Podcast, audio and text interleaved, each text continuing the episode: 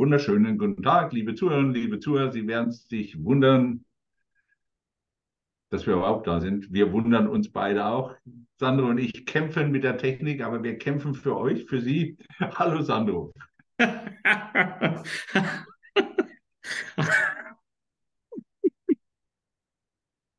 hallo lieber Ralf und hallo liebe Zuhörer. Entschuldigung für das Lachen, aber die Einleitung von, äh, von Ralf war einfach zu goldig. Ja, in der Tat, wir haben ja gekämpft mit der Technik, die wollte nicht so, wie wir wollen. Und wir hoffen dennoch, dass die Qualität für euch äh, so gut ist, dass äh, ihr Spaß bei der heutigen Folge habt. Es, es passt eigentlich zum Thema. Unabwägbarkeiten, die uns belasten. Also Sie sehen, wir bleiben ruhig, wir sind eigentlich resilient. Das sind Themen, über die wir heute alle sprechen wollen. Wenn Sie in der letzten Zeit, ähm, gestern vor allem die Nachrichten gehört haben, dann werden wir in den Atemwegserkrankungen nochmal sprunghaften Anstieg haben. Wobei so verschiedene Sachen, Sandro, für mich an die Botschaften, die zu dem, zu dem Ganzen passt. Auf der einen Seite sagen, wir haben eine tolle Herdenimmunität, wir müssen uns keine Sorgen machen. Und auf der anderen Seite heißt dann wieder, ja, aber das mit dem Immunsystem ist nicht so ganz prickelnd bei allen. Also ich, ich bin ja froh, dass ich kein Mediziner bin und über meine eigenen Füße stolper, aber äh, so ganz sinnig werde ich damit nicht. Ich weiß nicht, wie es dir geht. Wir sind auf der Suche nach Ursachen, so mein Empfinden, äh, ohne dass wir wirklich wissen, woran es liegt. Ähm, das, das, sind aus meiner Sicht alles Vermutungen. Feststellung ist, das haben wir letzte Folge schon gesagt, äh, wir haben einen höheren Krankenstand und der nimmt offenbar noch zu aufgrund von ja. ähm, Erkrankungen von Mitarbeitern. Ähm, und da sind die Atemwegserkrankungen ganz vorne weg. Und was eben momentan auch sprunghaft zunimmt, ist dann auch die Diagnose von Corona. Ja, ähm, da ist es so, dass beim letzten Mal, als wir uns unterhalten haben, da hatte ich beim Mediziner nachgefragt und die haben gesagt, na, Atemwegserkrankung, aber Corona ist ähm, nicht so wie so vorgereiflich, wie wir eigentlich dachten. Und wenn man jetzt äh, nach dem letzten Gespräch, was ich geführt habe, da ist die Aussage sprunghaft, ist Corona angestiegen. Ähm, es ist also eine Infektion. Und ich habe hm, heute früh diskutiert mit jemandem, der zu mir gesagt hat, ähm, Sandro, ähm, was ist der Unterschied zwischen der Corona-Pandemie und den Umständen, die wir damals hatten ähm, und den jetzt äh, vorliegenden erheblichen Ausfällen von Mitarbeitern durch Atemwegserkrankungen?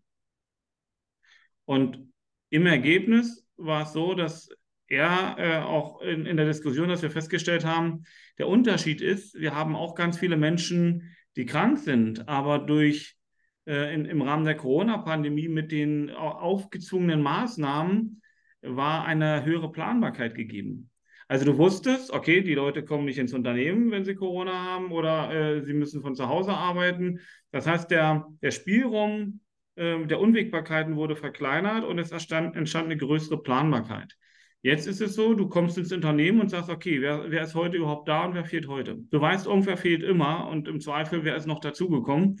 Ähm, und ich, das macht es gerade im Umgang mit dem, was an Herausforderungen in der Wirtschaft bestehen, macht es gerade schwierig, weil die Planbarkeit bei den Mitarbeitern jetzt noch um ein Vielfaches unplanbarer geworden ist. Eine Frage mal etwas ketzerisch gestellt. Liegt es einfach daran, dass wir in der Führung auch die Mitarbeiter einfach zu sehr wieder ins Büro geholt haben, obwohl sie in dem Homeoffice ähm, teilweise vielleicht sogar effektiver waren? Haben wir uns der eigenen Planbarkeit beraubt? Mm, also ich meine, dass äh, das äh, Zurückholen aus dem Homeoffice ins Büro sicherlich zu einem, zu einem zu mehr an Begegnungen führt. Aber wir haben Weihnachtszeit, die Weihnachtsmärkte öffnen. Das heißt, wenn sie sich nicht im Büro begegnen, begegnen sich die Mitarbeiter dann eben mit anderen Menschen auf den Weihnachtsmärkten. Ich glaube, die Begegnung ähm, wird so oder so stattfinden. Dass wir so einen sprunghaften Anstieg haben, würde ich jetzt nicht damit verbinden, dass wir die Leute primär wieder im Office beschäftigen, äh, am Standort. Das, das würde ich jetzt nicht mal so, so wahrnehmen. Ja. Ähm, Weißt du, weißt du, warum ich dazu komme? Das sind auch so Gespräche, die ich jetzt hatte, wo ich sage, äh, es war so die Annahme, dass bei leichten Erkältungen und und und, wenn du im Homeoffice warst, die meisten weitergearbeitet haben und jetzt man von der Einstellung wieder zurückgegangen ist, ja, wenn der Arzt mich krank schreibt, dann bin ich auch krank. Okay, aus der Sicht beleuchtet äh, bin ich bei dir. Ja? Okay. Ähm, das ist das, wo die Mitarbeiter eben dann sagen, okay, ich fühle mich nicht so, kann ich im Homeoffice arbeiten ähm, und dann in den Führungsrunden Das äh, ist ganz witzig, hatte ich auch mit einem Unternehmer äh, im Rahmen des Coaching, der dann gesagt hat, ja, was soll ich denn machen, wenn die Mitarbeiter äh, sagen, ich bin eigentlich nicht ganz fit. Das heißt, ich weiß, sie können ihre Leistung nicht abrufen, aber sie bieten mir an, im Homeoffice weiterzuarbeiten. Ähm, soll ich dann sagen, okay, lieber Homeoffice als gar nicht, lieber einen halben Mitarbeiter als gar keinen Mitarbeiter, oder sage ich, nö, dann lass dich doch krank schreiben. Äh, wenn du nicht, äh, wenn du nicht fit bist, bist du nicht fit. Ja? Ähm, und in der Tat ist es so, dass die Mitarbeiter eher bereit sind, wenn sie sich nicht fühlen, wenn sie krank sind, auch im Homeoffice noch ihren Beitrag zu leisten. Aber ins Büro würden sie nicht kommen. Ja, dann verlierst du den, die, die, die Mitarbeiterkraft, ähm, wenn verlierst du sie, weil das ist in der Tat so, wenn du ihnen nicht die, Möglichkeit des Homeoffice gibst, dann werden, wird die Anzahl derer, die dann sich krank melden, größer sein. Ja, nur wenn du eins überlegst, äh, wir haben ja am BGM uns das oftmals angeschaut, wir sind dann in den Kosten, in den Präsentismuskosten stärker gewachsen als in den Absentismuskosten. Ja, das musst du jetzt aber, Ralf, das musst du jetzt übersetzen, was du damit meinst. Das ist ganz einfach. Die meisten Pappnasen, die da sind und trotzdem die Leistung bringen, das sind die Präsentismuskosten, die erheblich gestiegen sind, was wir früher teilweise hatten. Äh, wenn du dich entsinnst, wir hatten ja Erkältungswellen, wo die Leute mit dem Kopf unterm Arm gekommen sind und du wusstest eigentlich genau, der sitzt oder sie sitzt zwar auf ihrem Stuhl, aber du, mit dem Kopf kannst du eigentlich gar nichts schaffen. Und die Absentismuskosten, wo du wirklich definitiv weg bist. Bei den mhm. Präsentismuskosten spielen ja auch die ganzen psychologischen oder psychischen Belastungen noch mit rein. Ja, ich kann mich an, an Firmen, die wir in Dresden getroffen haben, zum Beispiel erinnern, wo man mit, ich kam zur, zur Tür rein und sagte, okay, mit sechs Abteilungsleitern können Sie nicht sprechen, die sind im Burnout. Mhm. Die sind anwesend, aber Burnout. Ja, wo ich dann hinterher oftmals diskutiert habe, auch mit dem Führungsmann oder gerade dem Chef. Was bringt Ihnen das? Ja, der, der, der, der blockiert oder die blockiert an der Stelle alles. Ja? Die, die Entscheidungen gehen nicht weiter, die bleiben an der Stelle liegen. Ja, wir, wir erzeugen Kosten und unsinnige Arbeit äh, ohne Ende. Und ich glaube, da ist, da liegt noch ein ganz erhebliches im, im, im Argen. Ich sehe das auch jetzt so, wenn ich dieses Beklagen, dass, dass Stellen offen sind. Äh, ich habe es ja das letzte Mal schon gesagt, wir beschäftigen uns zu wenig mit dem Bestandsmitarbeiter, aber wir jammern über diejenigen, die wir nicht haben. Ja, das heißt, jeder malt den Teufel an der Wand, weil da ist Arbeitskräftemangel, da ist Facharbeitskräftemangel, aber anstelle sich anständig um die 96 Prozent zu kümmern, die sie im Betrieb haben, passiert auch nichts. Mhm. Wir haben Absichtserklärung, aber zu wenig Handlung.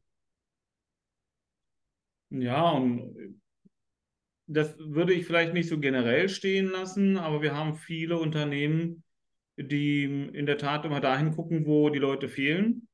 Ähm, ja, das ist das, was du sagst. Ähm, und dann eben die Kraft und die Energie da reinstecken, neue Mitarbeiter zu gewinnen und dabei eben vergessen, dass ähm, das Potenzial im Unternehmen schon da ist und dass die Mitarbeiter dann, wenn sie sich nicht genauso gewertschätzt und gesehen fühlen, äh, dann halt gehen. Ne? Also, ähm, und das hat natürlich wie immer was mit der, mit der Führung zu tun, ähm, mit dem Sehen, Wertschätzung. Äh, ähm, das verstärkt ja das Problem mit, mit den Menschen, die jetzt aufgrund dieser, dieser Erkältungswelle, dieses Krankwerdens, ähm, da wird es ja noch offenbarer, dass du vorher schon in, in, vielen Unternehmen auf Knopf genäht warst, ja. Aber, aber Sandro, ich glaube, das ist wirklich der Punkt.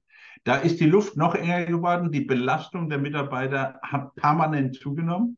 Ja, denk mal dran, äh, wir erwarten, dass 11,6 Millionen ja noch zusätzlich ihre Arbeitsplätze verlassen. Das mhm. heißt, wir, wir erhöhen eigentlich die Problematik, weil wir denen, die da sind, teilweise schon, das ist immer das Problem, was ich sehe. Wenn du schlecht organisierte Betriebe hast, dann sind die bei voller Besetzung noch zu kontrollieren. Wenn das aber nicht geregelt wird, dann fallen die Fehler, die organisationstechnisch drin sind, natürlich erst wieder richtig einmal auf die Füße, wenn alle Stellen nicht besetzt sind. Mhm kommt noch eins dazu und ich sehe das teilweise an den Betrie an Betrieben hier. Ich bin ja, wie du weißt, im Moment auch wieder viel mit, mit Mitarbeitervermittlungen unterwegs und unterhalte mich mit den Betrieben. Und dann sind pro forma für mich ganz interessante Beobachtungen. Betriebe, die als die Unternehmen in, dem, in der Gegend gingen, ähm, verlieren jetzt zunehmend Mitarbeiter und kriegen die auch nicht mehr ersetzt, weil eben vieles, was man angeblich in Richtung Mitarbeiter getan hat, Worthülsen waren, Versprechungen, aber nicht gelebt. Mhm. So, und andere Unternehmen, ich habe ähm, wirklich schmunzeln müssen, großes Unternehmen in Coburg, meiner Heimatstadt, ähm, da hatte man BGM mal sehr hochgefahren, war ganz begeistert. Und dann hat man es mit einem Federstrich beseitigt. Man hat das bitter bezahlt, in Form von Mitarbeiterschuld und und. Man hat es jetzt wieder nach oben genommen und zack, das Ganze dreht sich um. Ja, weil ich glaube einfach, äh, da ist es nicht mehr die Work-Life-Balance, sondern wirklich, worauf Mitarbeiter, auch Jüngere schauen und das anders bewertigen als wir, unsere Generation. Ja, bei uns war vieles mit Loyalität abgedeckt. Die, die Chefs wussten, ja, der Wolf, der Wulze, die sind loyal, die bleiben. So, heute bei denen, die schauen sich das an, sagen, okay, ich muss nirgendwo bleiben, wo man mir eh ja, ein A für ein O vormacht. Äh, da habe ich kein Interesse dran. Mhm. Das wird anders gesehen und das hat wirklich äh, wir haben es letzte Mal, du, du hattest das so wirklich reingeworfen, sagt, die, innere Reife, aber auch dieses Thema Loyalität, ich stehe zum Unternehmen. Oder denk mal an, die, an den Wechsel, als ich zu, Kiem, also zu meiner Bundeswehrzeit danach mit Chiembaum zu tun habe, war man, wenn man in Beurteilungen eingeschaut hat oder Bewerbungen, dann sagt, okay, der hatte mehr als vier, fünf Stellen, sagte, dem kannst du vergessen. Heute ist das ganze Gegenteil. Erfahrung ist das, viele mehr oder mehr Stellen zu haben, man schaut völlig anders drauf. Und diese Umbrüche, die ich einfach da drin sehe, wo ich auch noch sage, ein letzter Punkt, bevor ich dich heute so ganz zuschmeiße, HR ist für mich zu sehr nach innen gerichtet. Das ist ähnlich komisch wie Marketing. Früher, früher hat man für jedes mögliche Produkt einen Kunden gesucht. Heute hat man eine Stelle, anstelle darüber nachzudenken, dass man andersrum gucken muss ja, dass man in, mit den Augen der Mitarbeiter gucken muss, warum ist diese Stelle interessant. Versucht man wieder irgendjemand zu finden, der da drauf, und das funktioniert halt in dem Stil nicht mehr. Ich denke, dass HR sich weit mehr nach außen orientieren muss, dass wir auch anders stellen, was Diversity, was BGM festziehen muss, damit es wirklich funktioniert.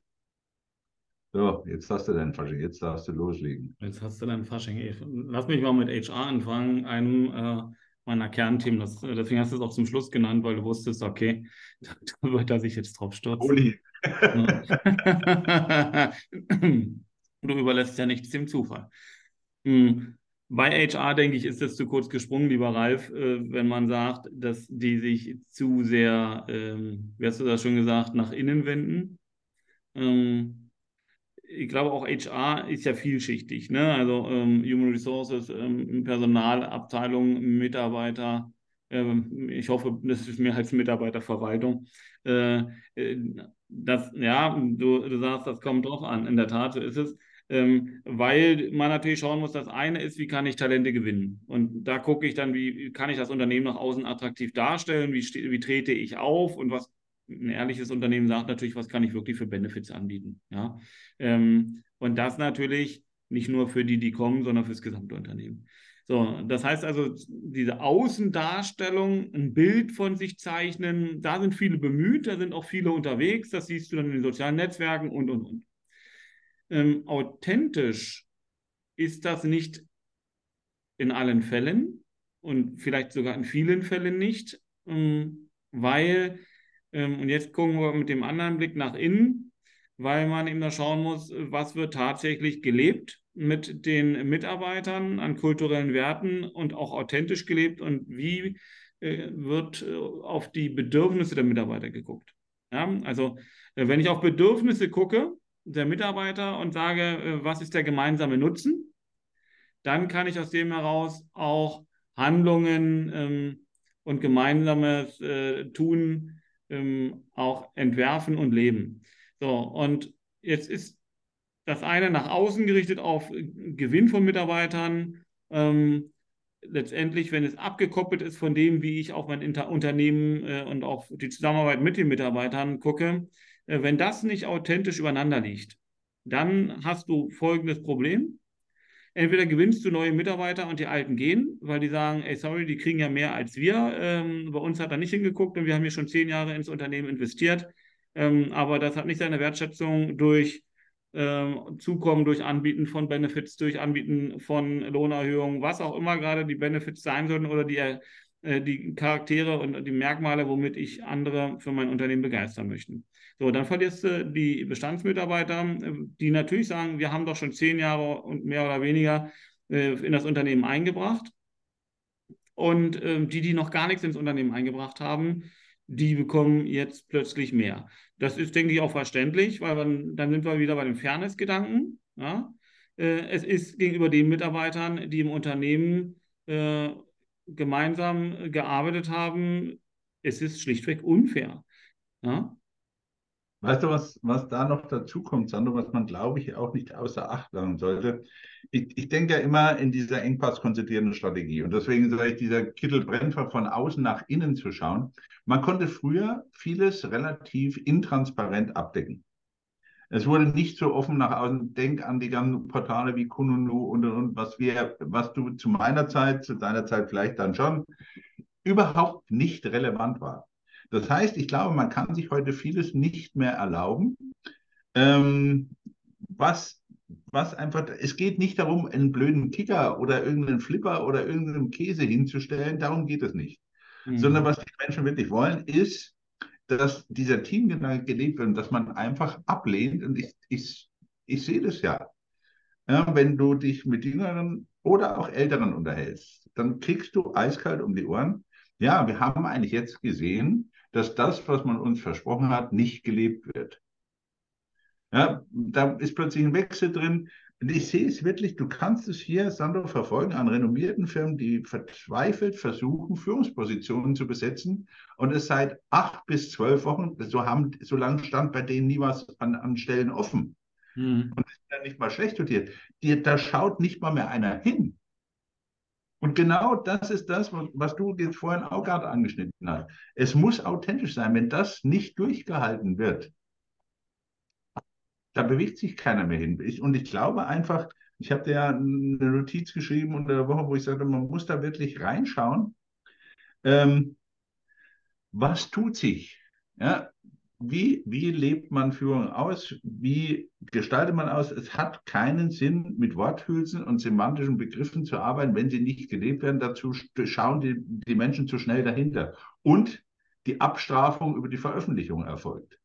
Ja, das ähm, authentisch das, was man nach außen als Werbung darstellt, nicht zu leben, ähm, ist ja für das Unternehmen viel, viel schädlicher. Ja, weil ähm, ist für mich auch nicht nachvollziehbar, dass man das betonen muss. Ähm, das sollte eine Selbstverständlichkeit sein. Das muss sich jedem Unternehmen, jedem Unternehmer aufdrängen, dass das nicht funktionieren kann, weil nicht nur die Mitarbeiter darüber reden, sondern das, was du angesprochen hast, es gibt die Bewertungsportale und damit wird es transparent. Ähm, genau. Und dann stehen da Bewertungen drin. Ähm, und da gucken dann potenzielle Bewerber genauso rein, wie wenn sie eine Reise buchen oder wenn sie beim Hotel irgendwas buchen wollen oder wenn sie irgendeine andere Leistung über einen, äh, sage ich mal, Internetanbieter haben wollen. Dann gucken sie, wie die Bewertungen sind. So, und wenn die dann sich die Bewertung angucken, und das ist ein, ein Portal, ist unter anderem Kununu, ähm, und da steht dann drin, viel versprochen, nichts gehalten, ja, und so weiter und so fort, dann hast du etwas verbrannt, da kommst du nicht so schnell von weg. Das dann äh, wieder zu korrigieren, das ist, äh, wird schwer und braucht Zeit, weil du dann eine Menge an Mitarbeitern brauchst, die dann sagen, hier hat sich viel verändert, bei uns im Unternehmen ist es toll. Ähm, ich denke, das, das ist das eine, dass diese Transparenz gegeben ist. Du kannst als Unternehmer nicht mehr schummeln durch falsche Darstellungen. Das wird relativ schnell entlarvt durch die Möglichkeiten im Netz zu gucken. Finde ich persönlich gut, dass das so ist, weil dann äh, bleibt dem Unternehmen auch nur authentisch und vernünftig zu arbeiten. Ähm, ja, da sind wir, sind wir nah beieinander. Und das andere ist, dass so ein äh, Unternehmen mit seiner Führungsebene und dann eben auch der HR-Abteilung auch wirklich hinhören muss, was brauchen die Mitarbeiter, ähm, um ihr volles Potenzial entfalten zu können, damit sie sich wohlfühlen im Unternehmen und damit man dieses gemeinsame Ziel, was man ja auch im Unternehmen definiert, wo man hin will mit Zwischenzielen, dass man das auch wirklich lebt. Und das ist schwierig, wenn jemand nicht ernsthaft zuhört, sondern eigentlich nur seine Ideen bestätigt haben möchte. Dann ist es schwierig. Ich habe mich mit einem Unternehmer unterhalten, die ähm, sage ich mal, europaweit ähm, sehr äh, renommiert sind, ähm, weil wir die beraten haben. Und der sagt, er versteht es gar nicht. Ich habe für große Markenfirmen habe ich produziert Ähm, ich habe über 80 äh, Ingenieure gehabt. Äh, wir haben an den und den Dingen gearbeitet. Äh, und es verlanzen uns, uns, die Leute. Wir haben jetzt nur noch circa 50. Ähm, und wir wissen nicht, woran es liegt. Ja? Hm. So, ähm, und wenn du dich dann unterhältst, stellst du fest, dass die Führung Ideen hat, aber diese Ideen sind nicht mehr zeitgemäß. Ja, wenn man dann sagt, guck mal, wir haben überall auf den Etagen Küchen eingerichtet, damit die auch in den Küchen sich selbst verpflegen können. Denn, äh, und trotzdem wird es nicht angenommen und die sind unzufrieden. Dann denke ich in dem Moment natürlich auch, okay, was hast du denn mit den Küchen bezweckt? Was soll denn der Nutzen gewesen sein, dass die sich da treffen, gemeinsam kochen, äh, auch gemeinsam Zeit verbringen? Mhm, könnte ja ein Ansatz sein. Zugleich wird aber gesagt, ja, und so richtig durchziehen und arbeiten tun die auch nicht, dann stehen die auch noch rum in der Küche. Und dann denke ich, okay, äh, dass da keiner mehr in die Küche gehen will, verstehe ich dann ja auch. Ähm, weil äh, du musst das doch mal, also du musst doch mal ein Konzept entwickeln. Du kannst doch jetzt nicht einen so einen Baustein, schmeißt den hin und sag, hurra, guck mal, was ich aus meinen Augen also Tolles für dich getan habe. Der das Mitarbeiter. Das ist das New Work Washing, was wir schon mal diskutiert haben, wo ich sage, das funktioniert einfach nicht. Ja, es hat äh, diese Zeit äh, nach dem Motto, früher hat man Kicker, jetzt haben wir einen Flipper, ist ja schon mal ein großer Fortsprung. Äh, vorher musstest du mit der Hände, musstest du Hände stellen, jetzt geht es elektrisch. Also Fortschritt durch Technik. Ich überspitze das mit Absicht, aber genau da liegen solche Fehler. Und da kommt noch eins dazu, Sandro.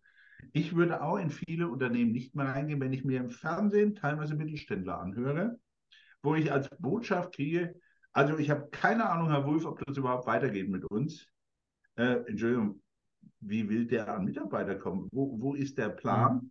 Ich, ich habe ein Verständnis, dass man sagt, okay, wir haben Schwierigkeiten im Moment, wir müssen das abwarten, wie das und das ist, aber wir haben hier, wir sind in der Zufall, wir wissen, das funktioniert. Aber ich transportiere was draußen zu mir, sage ich, eigentlich, Sandro Wolf, bräuchte ich dich, aber wenn ich ehrlich bin, ich würde auch nicht kommen. Mhm. Ja, das ist das Signal. Und das geht laufend so. Und das, das sind die Unabhängigkeiten, die mich am meisten stören, wo es, wo es für mich wirklich an zuverlässigem Führungspersonal mangelt. Ja, und wo man auch im Endeffekt mal dann innerlich sagen muss, passt auf, Leute, die Aufgaben haben zugenommen, wir müssen es anders organisieren, es hilft uns alles nichts. Und wo ich ehrlich sagen muss, das ist so ähnlich wie priorisieren jetzt bei der Politik. Ich muss mir meinen Laden mal anschauen und da bin ich genau bei dir. Sachen, machen wir noch die richtigen Produkte, haben wir die richtigen Dienstleister oder was können wir wirklich einfach weglassen, weil es eh keiner mehr braucht, weil es mhm. eh keiner so haben will. Ja, da, da, werden in meinen Augen so alte Hüte durchgezogen, immer wieder. Und man achtet aber auch nicht auf das Thema Fluktuation. Ich glaube manchmal, die, viele Unternehmen oder Unternehmer meinen, dass ihre Mitarbeiter draußen nichts erzählen. Ja, du kannst teilweise, also mir geht es so, äh, du wirst es ja genauso, du reist an, du bist am Abend durch eine Stadt durch, du triffst Mitarbeiter von der Firma. Ja? Dann, dann kriegst eiskalt, du hörst eine Stunde zu, dann ist die Diskussion bei denen durch, sagt er, in die Abteilung gehst du besser nicht, ne? die haben ja eine Fluktuation, das ist ja Wahnsinn. Da weißt du ja heute schon immer, ob du morgen noch da bist. So, und das alles verdichtet sich. Und das müssen wir in meinen Augen, und da geht es viel um unser Thema Kommunikation anders in den Griff kriegen, so dass ich wirklich das verfolge, was ich wirklich will. Und dass ich glaube, und da bist du an einem ganz wunden Punkt, dass viele Unternehmen nicht zukunftsträchtig aufgestellt sind. Punkt. Das ist nicht enkelfähig, das ist nicht zukunftsfähig, das ist hilflos.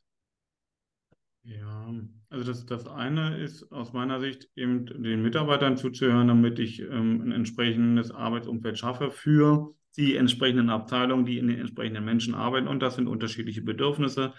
Dann komme ich da in das andere, was du ansprichst, ist die Frage, welche Vision hat das Unternehmen, sprich auch welche Zukunft, äh, wo ist das, also wo, von welcher Zukunft ist das Unternehmen überzeugt und ist damit in der Lage, auch Mitarbeiter zu überzeugen, dass das ein Unternehmen ist, wo es sich lohnt, die Arbeitskraft einzubringen, weil man gemeinsam ein Stück Weg gehen kann und kann was richtig Tolles erreichen.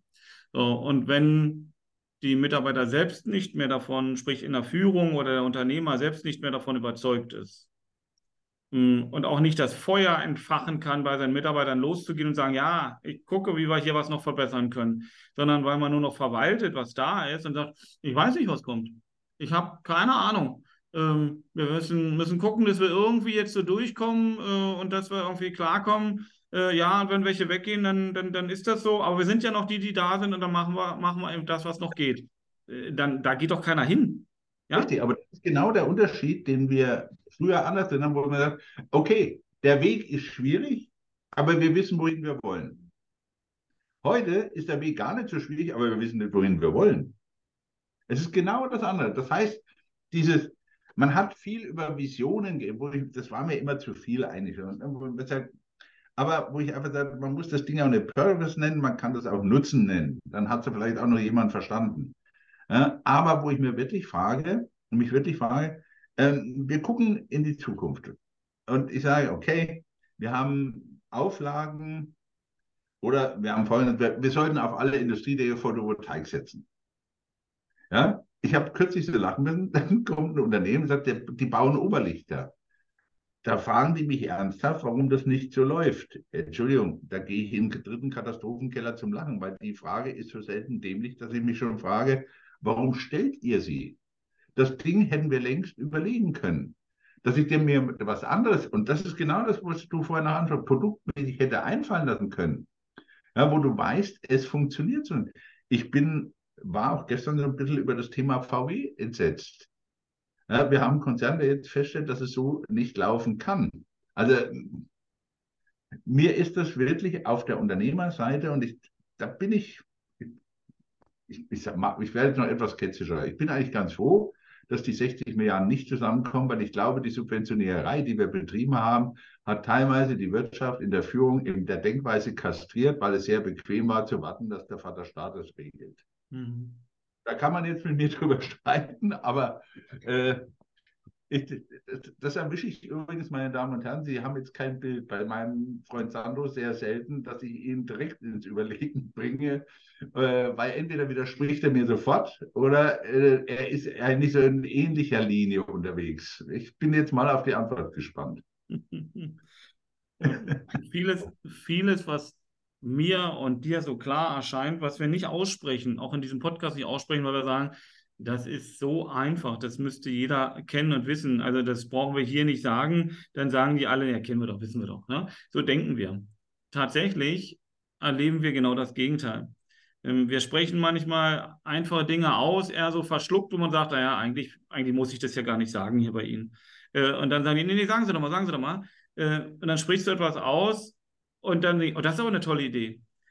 Und ich weiß gar nicht, ob ich das gut oder schlecht empfinden soll. Für mich ist es immer ein Stück weit Entsetzen. Ja? Ähm, und das, das ist so, ich kann mal noch ein Beispiel nennen. Da war ich bei der Anhörung, also ein, Mitarbeiter, der über eine Qualifizierungsmaßnahme in ein Unternehmen reingekommen ist und da hatte mich der Mitarbeiter dann angerufen und hat gesagt, Mensch, ich, äh, mein Arbeitgeber hat mich hier durch zwei Anwaltskanzleien zum Gespräch geladen, können Sie mich begleiten in diesem Gespräch? Ich sage, ja, ist kein Problem, wir müssen bloß gucken, ist ein bisschen weiter weg, dass ich vernünftig anreisen kann. So, dann haben wir uns besprochen, dann sind wir da reingegangen und, und dann saß keiner von der Unternehmensführung, sondern es saßen nur zwei Anwälte. Ja? Äh, da habe ich schon das erste Mal gesagt, okay, so, mein Mandant war ein Mitarbeiter, der über eine Maßnahme aufgebaut worden ist, der äh, in, den, äh, in Oxford ein, ein hochrangiges Studium abgeschlossen hatte, der vielsprachig war, ein schlauer Kopf, um die 30 Jahre, ja, ähm, der sich in dem Unternehmen äh, von den Einzeletagen aufgebaut hat und dann direkt auf Vorstandsebene saß. Ne? So, und dann sagte dann der eine Anwalt zu ihm, äh, naja, hier bei den Sachen, wo Sie gesagt haben, das passt nicht mit der Kalkulation und die Mitarbeiterin das Vorhaben, was sie da machen wollte, dass das für das Unternehmen ein Verlustgeschäft darstellt, ähm, wieso sind Sie denn da nicht zum Vorstand gegangen? Wieso sind Sie denn nicht eine Etage höher gegangen? Und da sagte der dann, naja, weil meine Kollegin und mein Kollege im anderen Zimmer mit einer anderen Geschichte zum Vorstand gegangen sind und haben gesagt, schauen Sie mal hier, der oder die Mitarbeiterin und so weiter, das funktioniert nicht und so weiter und so fort. Und da haben die gesagt, wissen Sie, wir stellen die Mitarbeiter ein, wir wissen schon, was die können. Ja, genau. Ja? Und, dann, und dann sagt er, und sie wundern sich, dass ich nicht mehr zur Vorstandsebene bin. Sie suchen die Leute aus und sie sagen dann, sie wollen mit uns nicht in einen vertrauensvollen Austausch gehen. Ähm, und da an der Stelle denke ich, naja, das muss ich doch dem Unternehmer eigentlich nicht sagen, dass du sowas nicht tun solltest. Ähm, aber wenn der Unternehmer nicht mal aus der eigenen HR-Abteilung da jemanden hinschickt, sondern zwei unterschiedliche Anwaltskanzleien, ähm, dann weißt du, dass man so nicht führen kann. Das sind dann nicht ernst gemeinte Maßnahmen, um sich mit Mitarbeitern zu unterhalten, wie man gemeinsam erfolgreich arbeiten kann. Das sind reine Placebo-Maßnahmen, wo man sagt, guck mal, wir tun doch was. Ähm, auch ein großes Unternehmen, was eben entsprechend äh, aufgestellt ist, äh, konzernstrukturiert, wo ich davon ausgegangen bin, so eine Stockfehler sollte es in der heutigen Zeit nicht mehr geben. Und äh, das ist. Weißt du warum? Die Konsequenz, ja. kannst, die Konsequenz kannst du dir vorstellen. Ne? Wir, wir, wir, das Ganze ist besprochen worden, wir haben uns unterhalten. Ähm, äh, da ist nicht viel, der Arbeitgeber hat nicht viel äh, kapiert, aber der, der Mitarbeiter hat aus diesem Gespräch seine Lehren gezogen und ist weitergezogen zu dem Arbeitgeber, der es wertschätzt, ähm, wo er jetzt das, was er kann, einbringen kann. Ähm, und wie er über seinen alten Arbeitgeber redet, muss ich an der Stelle nicht sagen. Nein, aber ich sage, das sind doch ähm, gelebten Beispiel. Ähm, ein Mittelständler hat eine Personalchefin, die hat ein Kind gekriegt. Er macht so viel Terz, dass die während des Abstillens und des Stillens zurück, obwohl sie Mutterstand, in die Firma kommt und arbeitet.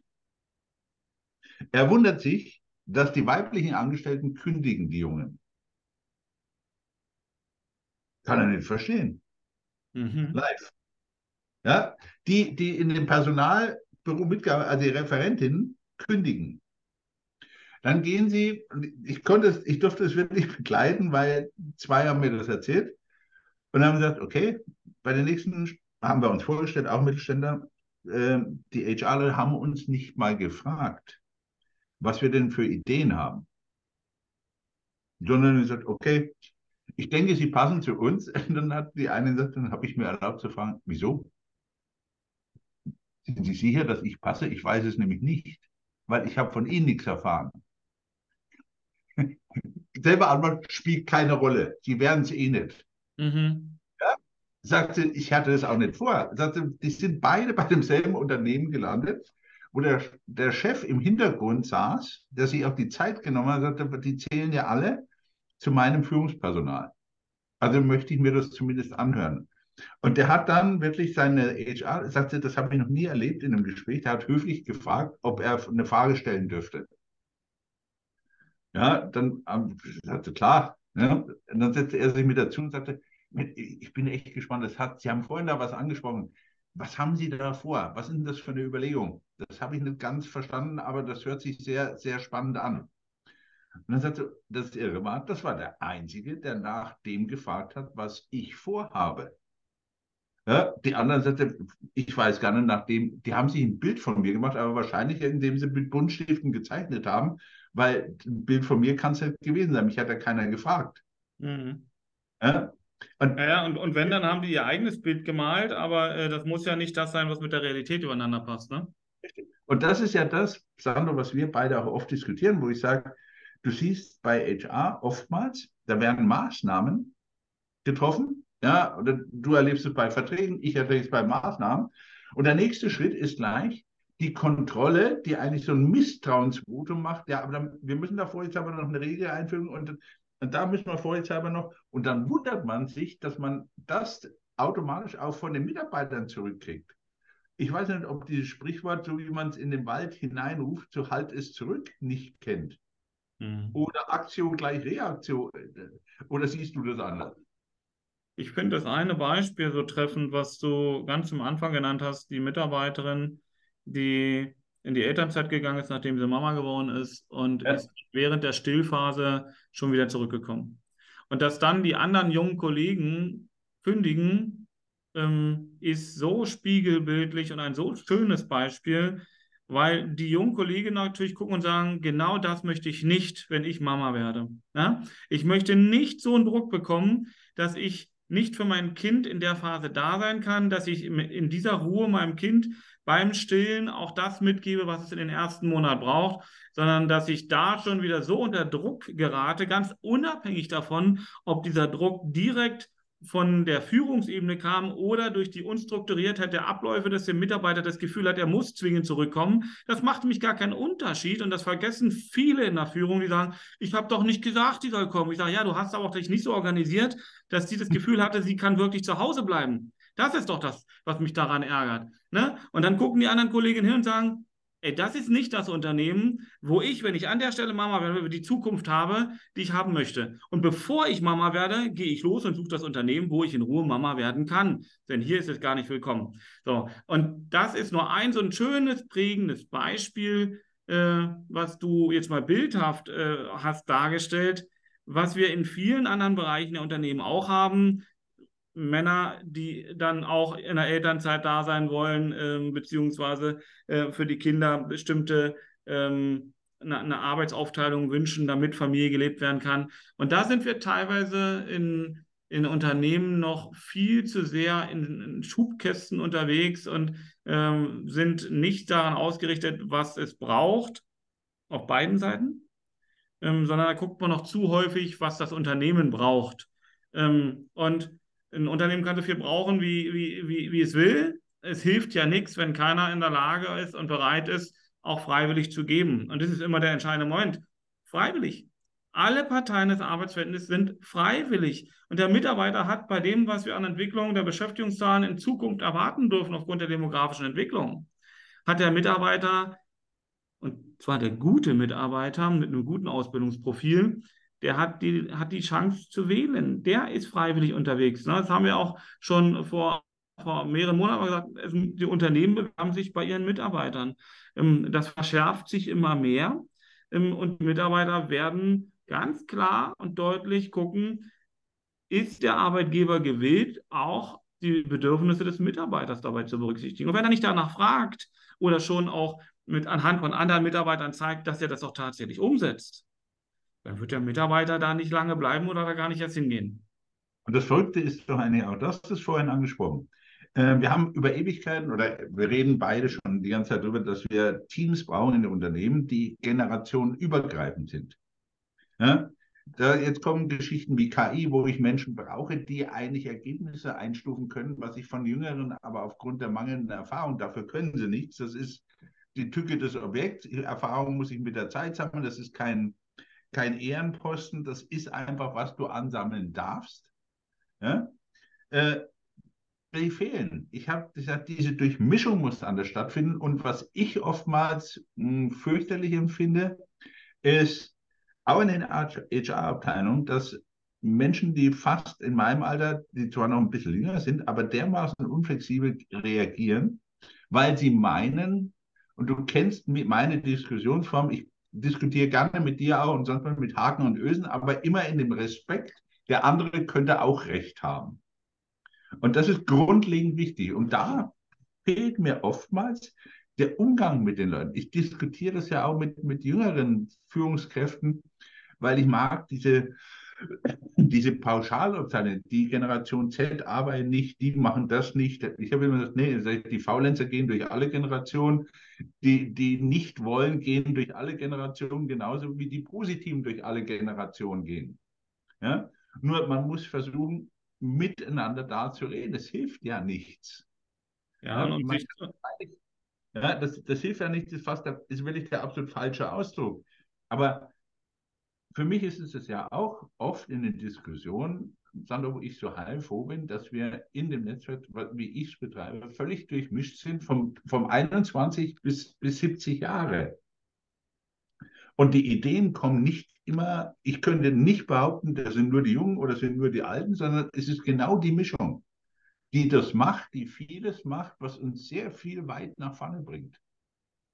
Ja, und wo ich einfach sage, diese Freiräume zu schaffen, auch diese, diese mangelnde Fehlerkultur, die wir teilweise haben. Ich habe Grundsätze immer verfolgt in den Unternehmen, wo ich gesagt habe, ihr müsst Fehler machen. Von den Erfolgen allein kommt ihr nicht weiter. Du musst aber mal merken, das funktioniert nicht, aber du musst genauso analysieren, warum es dann funktioniert hat. Und ich denke, da mangelt es bei uns an Führung, weil wir halt Führung immer nach Kompetenz entschieden haben, aber nicht nach Fähigkeiten, nach den weichen Faktoren, die Führung auch braucht. Mhm. Ja, nicht nur Kompetenz. Der beste Verkäufer ist nicht mal der beste Verkaufsleiter. Das war noch nie so. Ja, und wir haben im Moment halt auch den Umbruch teilweise in meinen Augen in den Mittelständlern, dass man denkt, man muss Führung nicht ausbilden. Das ist ein Irrtum. Also Führung kann man lernen. Ne? Das ist ja so einer der Fragen, die dann kommt, kann man Führung lernen? Ist man dafür geboren? Ähm, meine feste Überzeugung, führen kann man lernen. Ähm, in, in, vielen Dingen ist es etwas, wo man dazulernen kann, wo man Erkenntnisse gewinnen kann und dann ist es Übung. Ja? Also Übung halt auch im aktiven Zuhören ähm, und auch in vielen anderen Dingen. Ähm, und deswegen müssen die Leute, die in Unternehmen führen sollen, auch ausgebildet werden. Und das meine ich nicht praktisch, äh, also meine ich praktisch und nicht äh, an der Universität, indem sie ein Diplom nachweisen, sondern indem sie äh, tatsächlich dann auch mit Menschen arbeiten. Ähm, ich bin mir aber gar nicht so sicher, dass die Unternehmen die Herausforderungen in der Vollumfänglichkeit auch sehen. Ähm, das mit dem Thema Fachkräftemangel, da wird hier noch drüber gesprochen. Das sehen die Unternehmen.